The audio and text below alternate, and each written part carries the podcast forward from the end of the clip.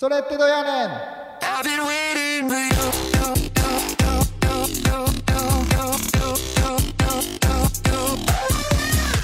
はい始まりました。皆様こんにちは。クリスチャンの疑問に寄り添うトーク番組それってどやねん？それどや26回目の放送。本日のパーソナリティもケイケイとうさこでお送りしていきます。今回も特別ゲストをお招きしておりますこのトークをきっかけに皆様が自分なりに考えてみるそのような機会になればと願っております。よろしくお願いします。よろしくお願いします。いやー今日のゲスト楽しみですね。いやーめちゃくちゃ楽しみです。ねええーはい。ずっと前からねファンで。本当にぜひ一緒に喋りたいと思っていたんですがそれがまさか実現するとはというねことで、えー早速じゃあお呼びしてみましょう。今日のゲスト矢崎風花さんです。はい、皆さんこんにちは。よろしくお願いします。よろしくお願いします。はい、えー、とじゃあまず矢崎風花さんから、えー自己紹介を少ししていただいてもよろしいですか？はい、えー群馬県出身のゴスペルシンガーです。えー今音楽を始めてどれぐらいでしょうか？10年くらい経つところになります。はい、えー群馬県を中心に全国呼ばれたらどこへでも歌いに行きますけれど、はい、音楽を届けて活動しております。よろしくお願いいたします。よよろしくお願いします。えー本当にシンガーとしてもそうですし、あの YouTuber としてもね、えーはい。本当にあの素晴らしいえープログラムというかあの企画力というかそして、えー動画の編集とですねためになる YouTube 動画をたくさん出してくださっていますが、えーそんな話もね今日お少しお伺いしていけたらいいかなと思います。はい、お願いします。今日はねいつもはあのクリスチャンじゃない方向けにいろいろ活動されているのかなと思うんですけれどもはい、今日は特にクリスチャンとしての矢崎風花さんのどういった思いで配信されている活動されているのかとかもう少し深くお伺いしていけたらなと思います。はい、今はなんか具体的になんかどういった活動されているんですかね？そうですね。えっと、今ちょっとコロナが流行ってから、なかなかこの音楽活動っていうのが難しくなってしまいまして、えー大体オンラインでできることをやろうということで活動しているんですけれど、えー今現在実際にやって動いているのが、えー YouTube で動画配信をしているのと、えーあとは音楽の方は制作ですね。新しい曲を作ったりとか、うん。えーあとはラジオ、えーラジオアプリで聴けるラジオで、えー神様のこととかなんか人生に役立つ豆知識みたいなのを発信したりだとか、えーそういったことがメインになって、はい、活動しております。伝えたいことがたくさんあるっていう感じがしますよね YouTube とか見ててもね。そうですね。あの、たくさんあるんですけど、軸はだいたい2つで動いていまして、え一つは、あの、神様を知らない方に神様のことを知ってほしいっていうのと、えもう一つは、えー自分からこう命を捨てる人が減ったらいいなっていうところで、うんえー生きるとか、生きやすくなるためのメッセージっていうのを届けられたらいいなと思って活動しています。このご活動自体はいつぐらいから始めていらっしゃるんですか？そうですね。えっ、と、何年でしたか ?2017 年？あれ？2017年だと何年前だ？違いますね。そうね、えっとね10年前にはならないかな。そうね、今年で、今年で9年目だったかな。あの、はい、あの、Facebook に何年目っていうのを忘れずに書こうと思って書いてたんですけど、もうすっかり忘れました。2013か2014かっていうところかな。そうですね、3年かな、はい3。年。うんうんの11月スタートだったと思います。じゃあもうすぐ10年目に入るっていうところ。そうですね。ねはい、そうかもしれない。どういうきっかけで、はい。歌で神様のことを伝えたいっていうふうに思うようになったんですかね？はい、あのもともと私普通に高校に通って普通に短大に行って普通に就職しちゃったんですね。はい、であの普通に保育士として働いていたんですけれど、えーもともと音楽は好きで、えー毎週教会に通っていたっていうこともあって、うん。日曜日の、えー牧師先生のメッセージがあの信じたらできないことは何もないんだ。信じれば何でもできるんだ。っていうお話をされてる月がありまして、うん。あのその話を何回も聞いていくうちにあ私は今普通に就職して働いてるけど何でもできるとしたら何がしたいかなってこう一度人生を見返してみた時にあ音楽っていうのがまあ好きだから歌を通してこの神様のことを伝えるっていう働きが一番したいことかなというふうに思い出してそこからあじゃあ何でもできるんだったらやってみようということで、えー仕事を辞めて音楽の道に 入っていきました。思い切っはい、たですよね。そうなんですよ。結構思い切りましたね。結構ですよね。はい。もう結構じ人生の転機っていうんですかね。本当にでもこの先もしかしたらあのこの岐路といいますか道を変えるチャンスってないのかもしれないなと思った時にうん、あもう今しかないなら今やろうということではいちょっと道を外れてみました。道を外れてみました。えー、でもすごい何でもできるとしたら何がやりたいだろうっていう、はいその自問自答って興味深いですよ。それいいメッセージにもなりそうなことだなと思いますね。そうなんですよ。なんか結局大人になってくるとうん。こうお金がないからできないとか、うん。うん。経験がないからできない人がいないからできないってこうできない理由が頭の中でこう出来上がってしまっているんですけど、うんでもやっぱりこの聖書に書いてある神様がいて何でも助けてあげるよ。あなたが願うことを叶えてあげるよって言ったらこう何がしたいかなって、えー改めて考えた時にあこれってすごいメッセージなんだなとこう受け取ってうん。はい。私はちょっと人生が変わりましたね。すごいな。今もその人生を変えたきっかけのお話を聞いた教会に行かれてるんですか？あ今はですね違う教会に通っているんですけどあのそのメッセージをしてたのが実は父親でしておーはい、私の父親が牧師をしていたんですね。それで、こう あのその牧師先生自体うちのお父さん自体もこうできないことはないというのを握ってこう人生が変えられたっていう体験があってもうそれを永遠と聞かされていたんですね子供なので。なるほどなるほど。そうなんですよ。はい、なので父親の影響っていうところもちょっとあるかもしれないですね。なるほどな。はい。でもお父さんもびっくりしたよね。まさか自分のメッセージ、自分がメッセージしてたら、娘が 娘が一大決心をしたってなったらね。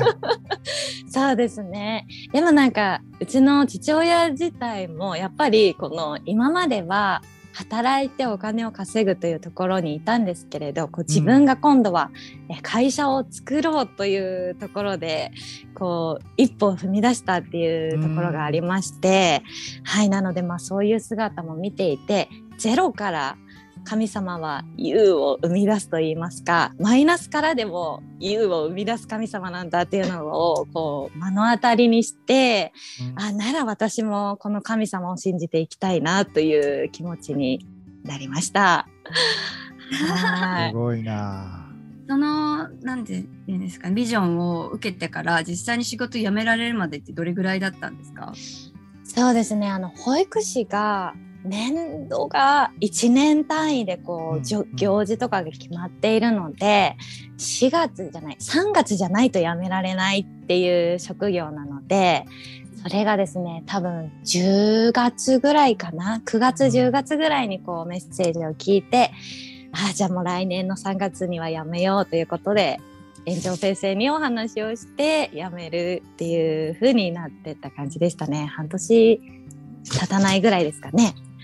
えー、これそれはゴはいスペルシンガーになりたいから辞めるって言ったんですか、そうですね。それももちろんありますね。音楽の仕事をやりたいっていうのもあって、あとちょうど本当にその新しく4月から父親が仕事を始めるっていうのでそっちのお手伝いをしながら音楽を最初はスタートさせまして、はい、なのでタイミングがすごく良かったっていうのもありますね。なるほどなるほどはい。なんかすごい勇気がいる行動だなと思って。瞬間ですよねもう 聞いてすぐもうこの年度でおしまいっていうはい、そうですね。今はあの作詞と作曲もされているんですか？はい、あのオリジナルの曲は全部作詞作曲でやらせていただいております。それはまた後でねあの、はい皆さんにもお聞きいただきたいと思いますのでお楽しみにしていてください。はい、いやーすごい すごい目の覚めるような証やな。すごいな、えー今までそこから決心をして、でここまで続けてきて振り返ってどう思いますか？そうですね。あの結構この仕事を辞めて音楽を始めるっていう時に全て神様に任せるというか、こう神様に頼る。うん。で神様に助けてもらわないとできませんよ私の人生あなたに任せますよじゃないですけど。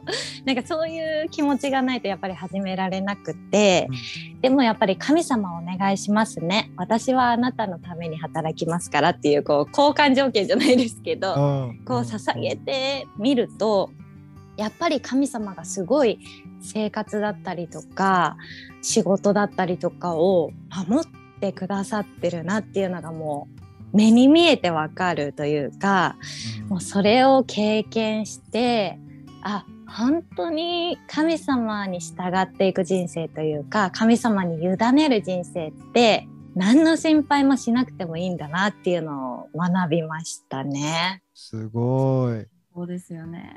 あのもちろん人間的に心配になる時はあるんですけどあるよね、いそれはね。収入大丈夫かなとか、こう心配になることってあったんですけど神様ってめちゃめちゃすごいなって思うのが毎回この月例えば仕事がないとかなってもどっかからお金が湧いてくるんですよね。そうそうう。いうのとか本当に必要な時に必要な助けとか人とかがこう与えられてこう聖書の中に神様を備える神様だってありますけどうんあ本当に準備してくれてるんだなっていうのをすごく感じました。だね。はい今ね、このコロナでもうできない、できないって言ってしまいがちの、はい本当にね、そういう状況の中で、でも、できないことってないんだっていう、神様と一緒に歩んでいくならできないことはないんだっていうメッセージは、本当に今や、ね、ある意味あの、必要なメッセージなのかもしれないなと思いますよね。そうですね最近は私もできないできない言ってた気がします。でも実際できないもんね。実際に社すよライ会ブが。うねん社会的に認められないっていうあるもんね。そうライブができないなとか、うんうん。うん人の前で歌えないなとかいろんなできないが積み重なってストレスがねかかってる人もたくさんいるんだろうなと思うんですけれど、うんはい。初心を思い出しました。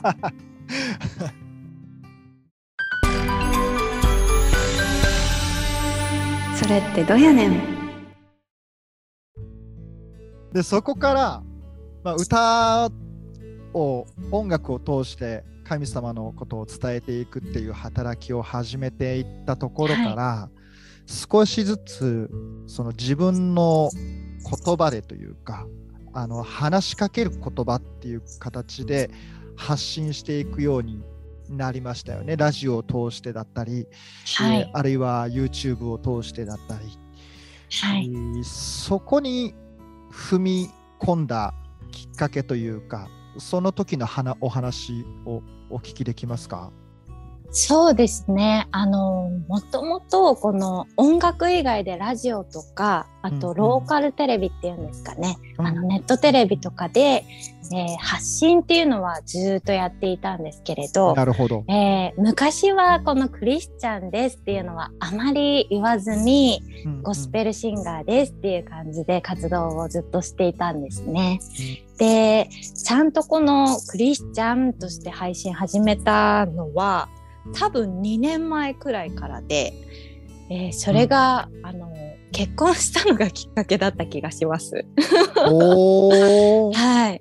そうなんですよ。2年あ前というとコロナの前のコロナの。ギリギリコロナ中ぐらいですかね。コロナになる前ぐらいですかね。はいあの私がその YouTube でよく発信しているのがノンクリスチャンのうん方と結婚しましたっていうところからこう発信をスタートさせたんですけれど、うん。え結婚した旦那さんが、えークリスチャンではない方でうん。でも私の中でこの神様を知ってほしいって言った時にノンクリスチャンの方が見てくれるコンテンツってなんだろうなって考えてこうクリスチャンとノンクリスチャンの違いだったりとかそういうところ恋愛のところだったりとかそういうところで発信したら神様のことをいろいろ伝えられるんじゃないかなと思って YouTube の発信を始めたのがきっかけだったかもしれないです。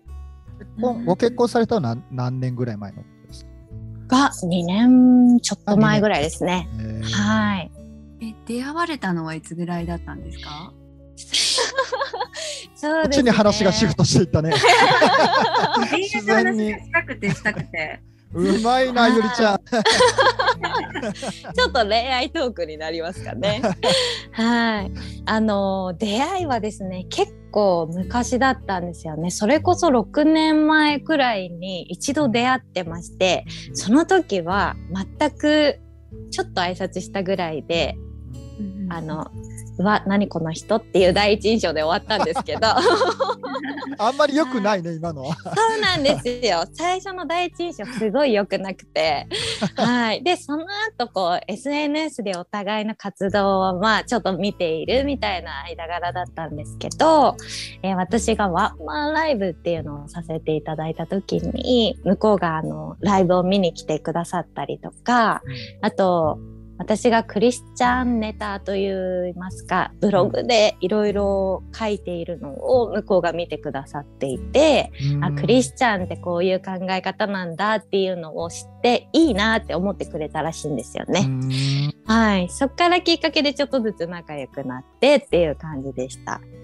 ブログを見てくれたことがきっかけってこと？そうですね。あの、私がクリスチャンの恋愛事情みたいなブログを書いたんですね。はい。クリスチャン女性の恋愛大変なんですみたいなブログを書いて。それを見て、あ、いいなって思ったらしいんですよ。えー、そんなことある？すそうごなんですよ。だからなんかクリスチャンの付き合い方というか、あの、クリスチャンはこの婚前交渉ができませんよとか、はいはい。この体の関係を大事にしてますとか、うん。この神様を大事にしてるので日曜日は教会に行きますみたいな、うん。えそういう内容だったんですけど、なんかそれがいいなって向こうは思ったらしいんですね。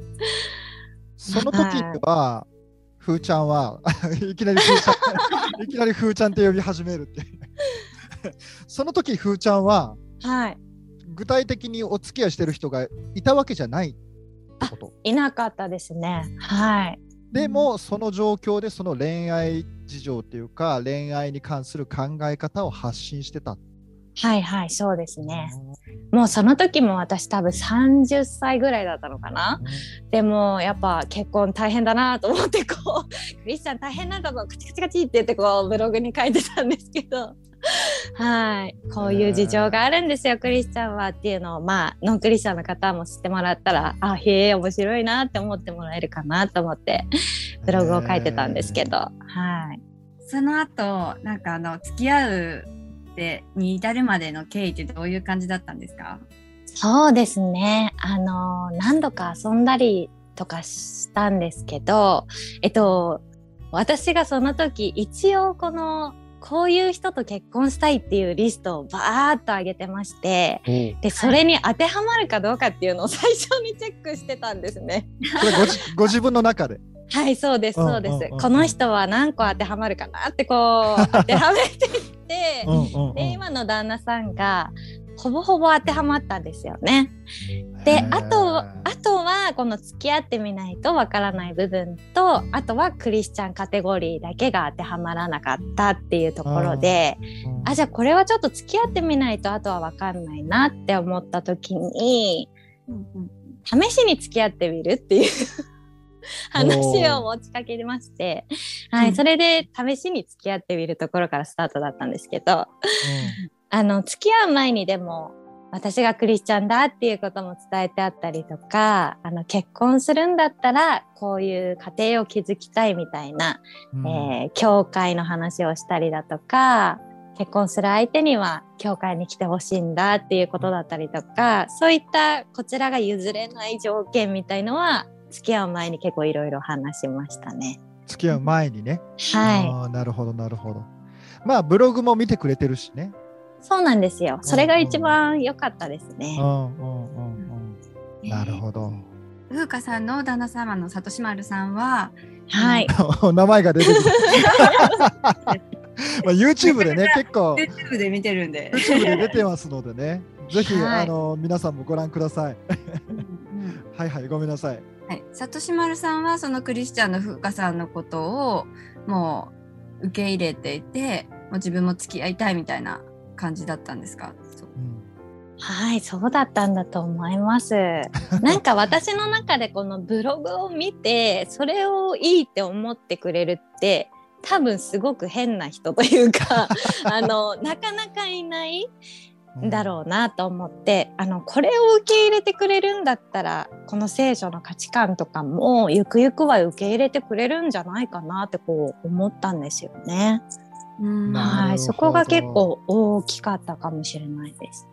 うんクリスチャンじゃない人にとったら一番難しいというかえっと思うような、そういうハードルにもななる部分ですよね。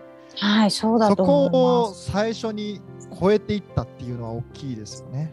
す。はい。なんかもう休み日曜日ってみんな休みたいじゃないですかはいはい。そこになんか毎週教会に付き合ってくれるノンクリスチャンってなんかなかなかいないんじゃないかなと思うんですけどそのあたりも大丈夫だったんですか？ねそうですね。なんか結婚したら一緒に教会行きたいって言ってたんですよ。なので付き合ってる最中はあの向こうが行ける時に行くみたいな感じだったのであまり強制はしてなくて、うんはい。なのでまあでもなんか結婚するってなったら向こうから教会行くって言い出したのでこの最初に言っといた私の願いをあ覚えててくれたんだなと思って。あ はいありがたいなと思ってました。最初に言っとくっていうのはやっぱりいろんな面で大きいね。でも。そうですね。うん最近ねあのご結婚された後里島丸さんが受選されたということをあの YouTube で拝うん見し、うん、いや本当にあいのそれがね素晴らしいですよね。うんね、神様を信じるって言って洗礼というね、あのキリスト教の式を受けましたね。うんいやー面白かったですよ。その面白かったって言ったらあれですけど、あの YouTube でね、すごいつきっきりでカメラをずっと撮りっぱなしにして洗礼の一日を追いかけてたっていう、あの動画もすごく面白かったですし。あーありがとうございます。いやでもいい動画でしたね。祝福されてるなっていうか、本当に皆さんがあ佐藤しまるさんの、ね、洗礼を本当に喜んでおられる姿とか、あすごいいい動画だったなと思いますよね。ね、なんかクリスチャンの方もたくさん見てくださったみたいで、多分、うん本当にみんなお祈りしてましたよってたくさんコメントをくださって。うんうんはい、あの本当に皆さんのお祈りの力だなと思いました。その結婚をされてから2年弱ぐらい、はい。あ、ずっと2年ちょっとですね。はい2。年ちょっとおの間もうほぼ毎週礼拝一緒に行かれてた？いやそんなことなかったですね。はい、なんか向こうが仕事がある時は一緒に行けないしとか、はい。行けない時も結構ちらほらありましたけど洗礼受けたからはほぼ毎週一緒に行ってますね。うん。そのなんていうかクリスチャンじゃないけど、まあ、教会に一応来てくれてるというか、はい。その時その間のご主人との関係の持ち方付き合い方じゃないですけどどういうテンションでその教会,、うん。か教会っていうことについてあの関わっていましたか？うん。来てほしいけどでもはいはい。どうどうなんだろう？洗礼とかね考えるとどうなんだろうっていうその期間の中でどんなことを感じて、どんな対応っていうかご主人にされてたのかな、うんうん、私これちょっと本当にいつもこういうことをちょっとねあの質問とかでいただくんですけれど、あの全く役に立たない答えしかいつもできていないんですが あんまり教会来てほしいって思ったことがないんですよね。はいっていう変な人なんですよ私が。えっ、と今まで私結構伝道っていうのをすごい一生懸命頑張ってきたんですね。あの、うん。友達を誘ったりとか、うんうん。誰かを誘ったりとかした時に、うん。で、まあ、昔から小学校ぐらいの時から結構伝道を一生懸命こうやっていく中でう、んで誘ったけど来れなくなったとかがあるじゃないですか、うん。そういう時に最初は落ち込んでたんですよね。うん。あせっかく祈ってとかせっかくこう教会行くって言ったのに来なくなっちゃったって落ち込んだりもしてたんですけど、うん。そういう時に限ってこう日曜日のメッセージががっつりクリスチャン向けだったりとか、うん。あのノンクリスチャンの方が聞くとすごい難しいって思う内容だったりとかした時に、あこれは神様が導いてくれたのかなってこう思うようになったんですよね。そこからこうなんか旦那さんが教会行くって言ったらあ今日はそういう日なんだな。教会行かないって言ったらあ今日はそういう日なんだなってこうそのままあの受け取るようになったので、なるほど。はい、なので来れないって言ったらああじゃあそれはそれでっていう感じだったので特にあの向こうが行きたいっていう時に一緒に行くっていうので私の中ではそれで満足って感じでした。なるほど。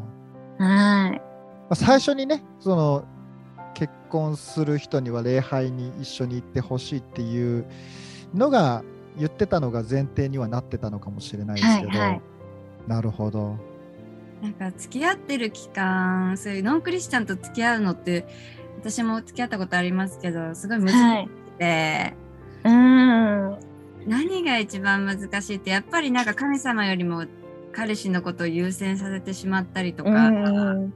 なんか鬱陶しいと思われたくないからあんまり神様の話を強くできないとか。うん。うん自分自身も毎週教会に行かなくなっちゃったりとか。おー。うん。なんですけどその間のなんか悩みとか葛藤とかってありましたか？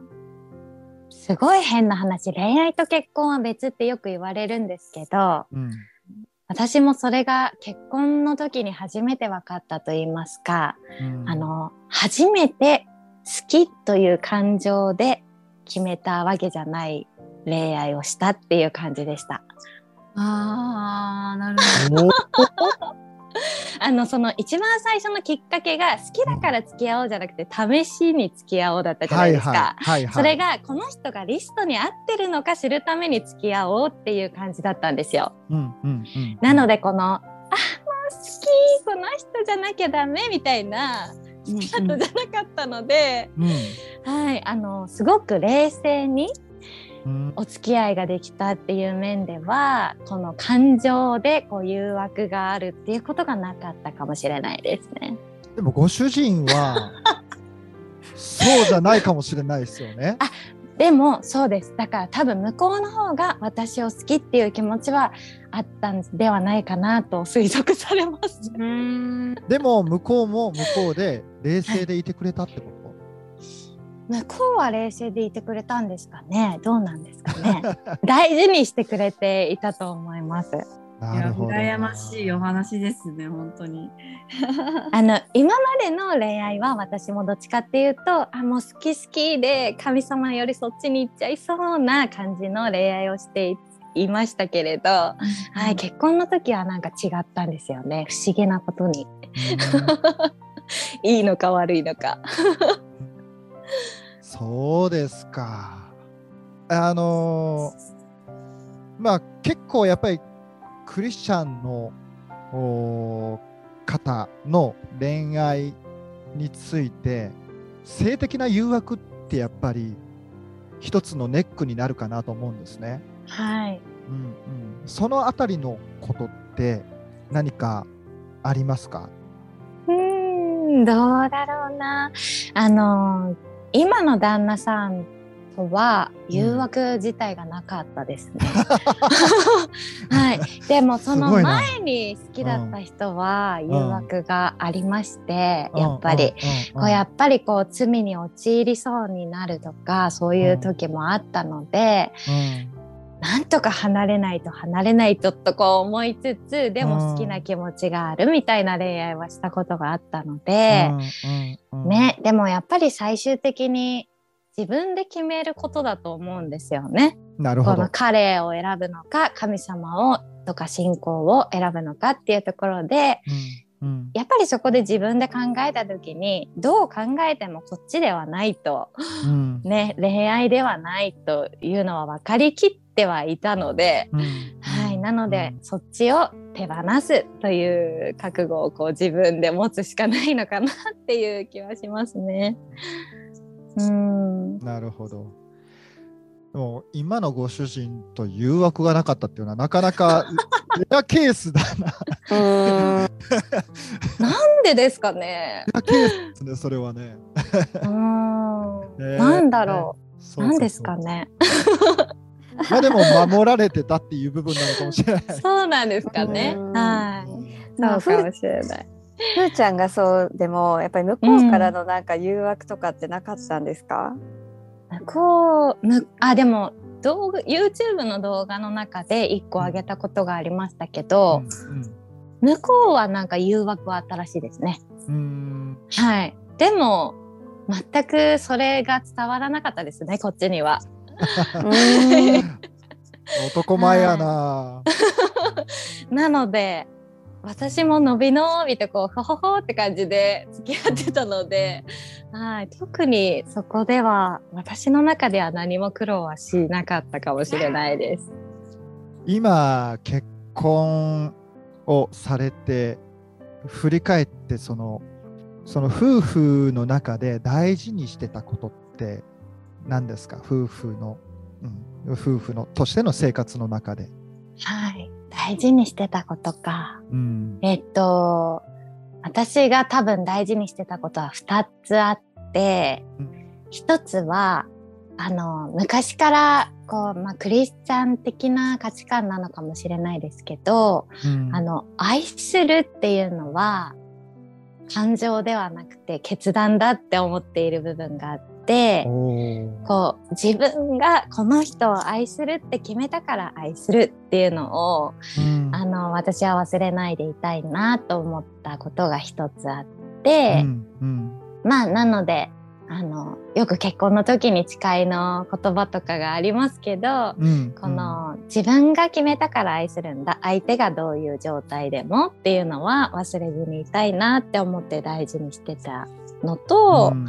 あともう一つはあの昔のく自分にもありがちだったんですけどこうクリスチャンにちょっとありがちなのかなって思っているのがうんこの聖書って何が正しいかっていうのが書かれている本だと思うんですよね。うんでもこの正しさを言うことが必ずしも愛ではないと思っていて、うん。この正しいことを言うことっていうのが愛の時もあるけれど相手が受け取れる状態になったら言うとか、うん。相手が必要だったら言うっていうのがもう一歩さらに踏み込んだ愛かなって思ったことがあって、うん。こうなんか夫婦で喧嘩することとかある時にでも聖書はこうだし神様はこうなんだけどなって思った時にこううん正したくなっちゃう、うん。えーそういう時にこれが正しいんじゃないってこう言いたかったけどあでも今は多分受け取る力がないかもしれないから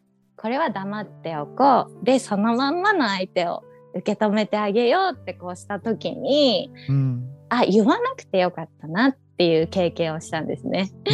うん。なのでうん。あもうこの正しいことを言うことが正しいっていうわけじゃないっていうのをちょっと忘れずに必要な時に正しいことを言えればいいかなっていうのは大事にしていたところですね。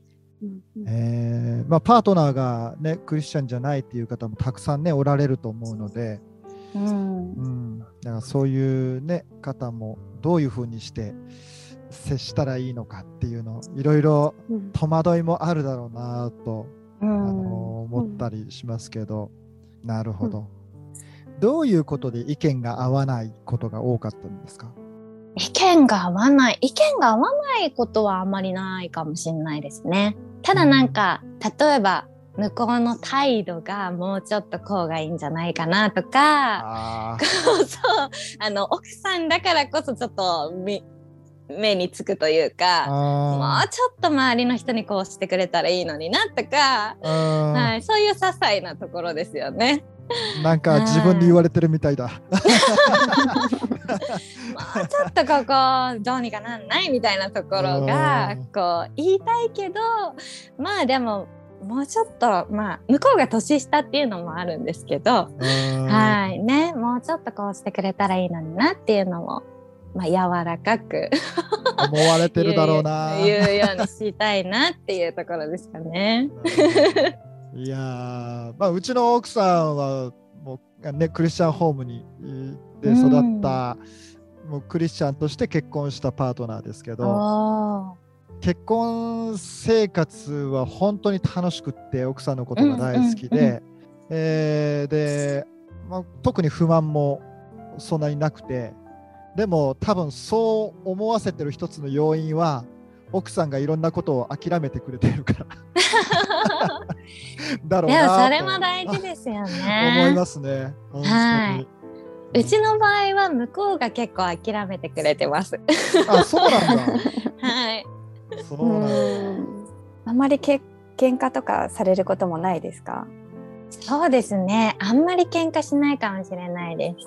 うんクリスチャンじゃない人と付き合う時ってなんかいクリスチャンと付き合う時との一番大きな違いは相手のことをなんか全然信用してあげれないかったんですよね。なるほど。そう一番の価値観のところが大きく違うのでなんか表面上ではなんか私のことを好きだから合わせてくれてても本当は自分の欲望とか私が見てないところで例えばなんか浮気されちゃうかもとか、うん神様なんてな信じてるなんてバカじゃないのって思われてたらどうしようとかうんずっとなんか疑心暗鬼になっちゃったりするんですよね。なるほどな。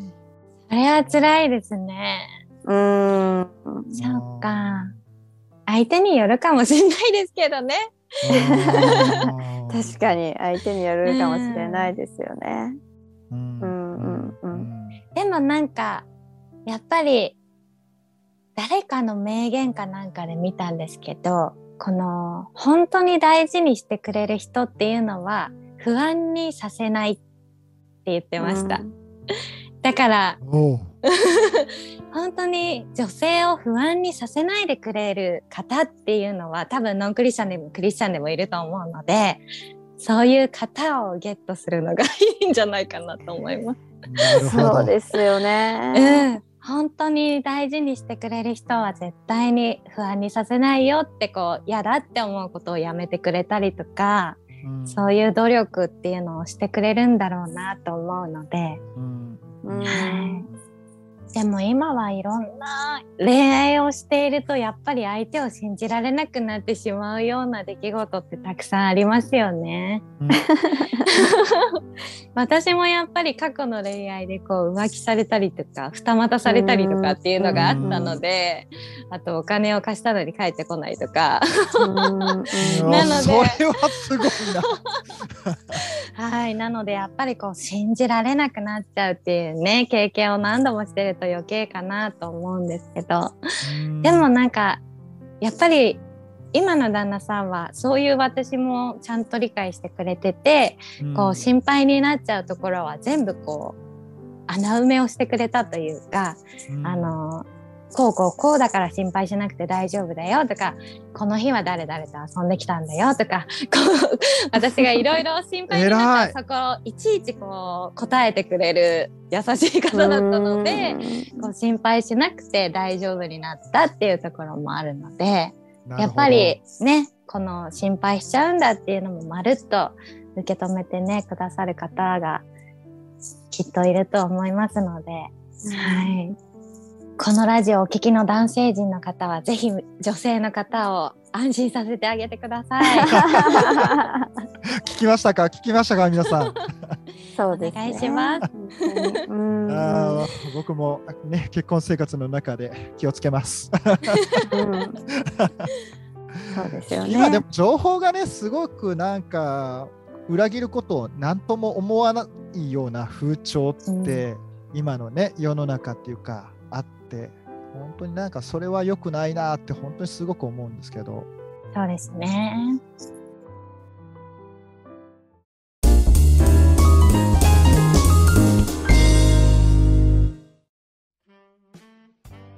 なんかあのー独身時代から現在ご結婚されて今まであの配信活動とかされている中であの悩みですとかなんかこういうところを気をつけているですとかあとはなんか困った時に相談できる相手とかどういうふうに対処されてますか？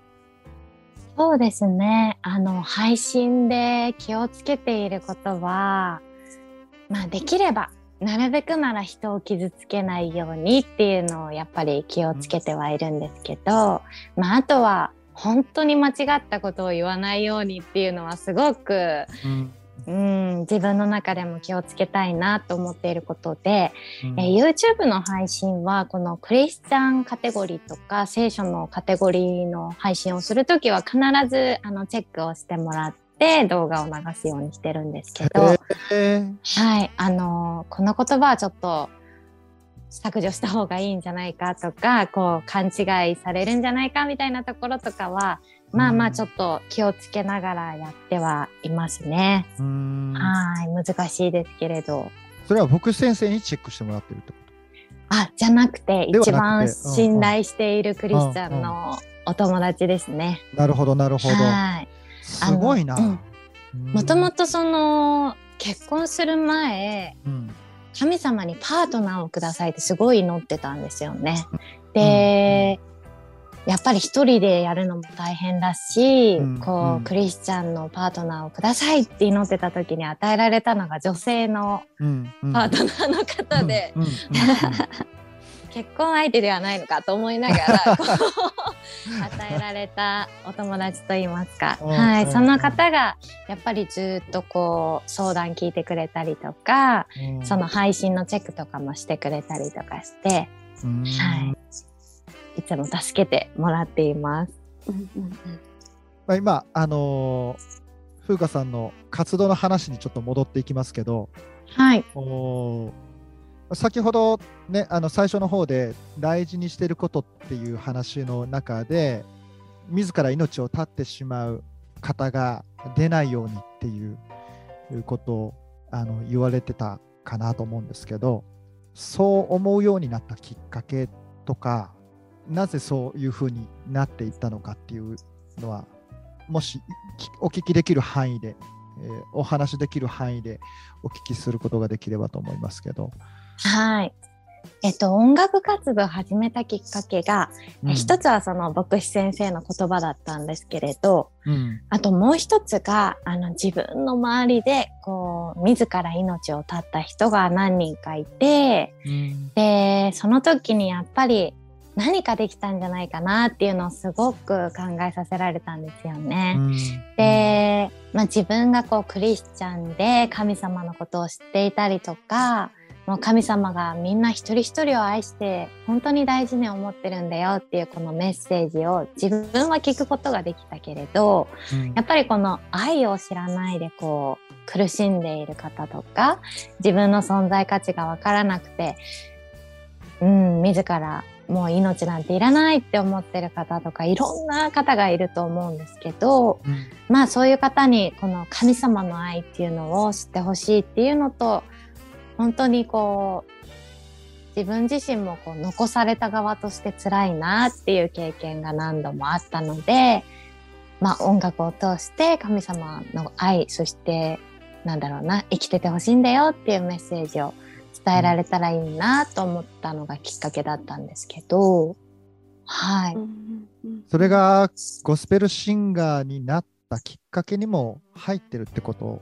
ですかね。そうですねうん。はい。あのやっぱりこうメッセージを届けるっていう方法でいろんな方法があると思うんですよね。うんこの講演をしたりとか、文章としてブログに書いたりとか、うんいろんな方法があるけれど、この心に一番届くのってなんだろうって思った時に私は歌かなと思ったんですよね。この歌に乗せて言葉にして届けるっていうのがすごく心に響くなと思っていて、うん。でこの音楽であればもう世界中どこからでも聴くことができるなっていうところもあって、うん。こう、まあ、一番最初に音楽で YouTube に上げたのが、まあ、いろんな曲あるんですけど「死にたいと思ってる人へ」っていうタイトルでうん。あの生きてるだけでっていう曲を本当に簡単な音源で上げさせていただいたんですけども、うん。まあそれも結構たくさんの人が見てくださってうん。あやっぱり音楽で届けるっていうのがいいなとこう思ったんですけど、うん。うん。はい。なるほど配信活動されてて一番なんか嬉しいと思う瞬間ってどういう時ですか、うんうん。そうですね。うん配信ですか？あまあ活動全部で、はい。全体、うん。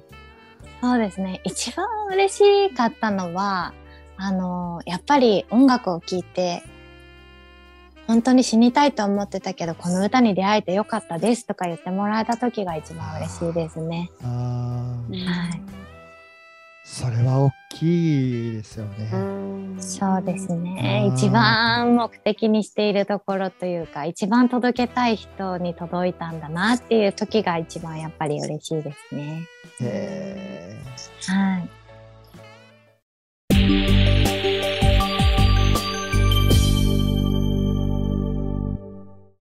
ではあー一曲ここで矢崎風花さんの歌をお聴きいただきたいと思います。それではタイトルコールをお願いします。はい矢崎風花で生きてるだけで「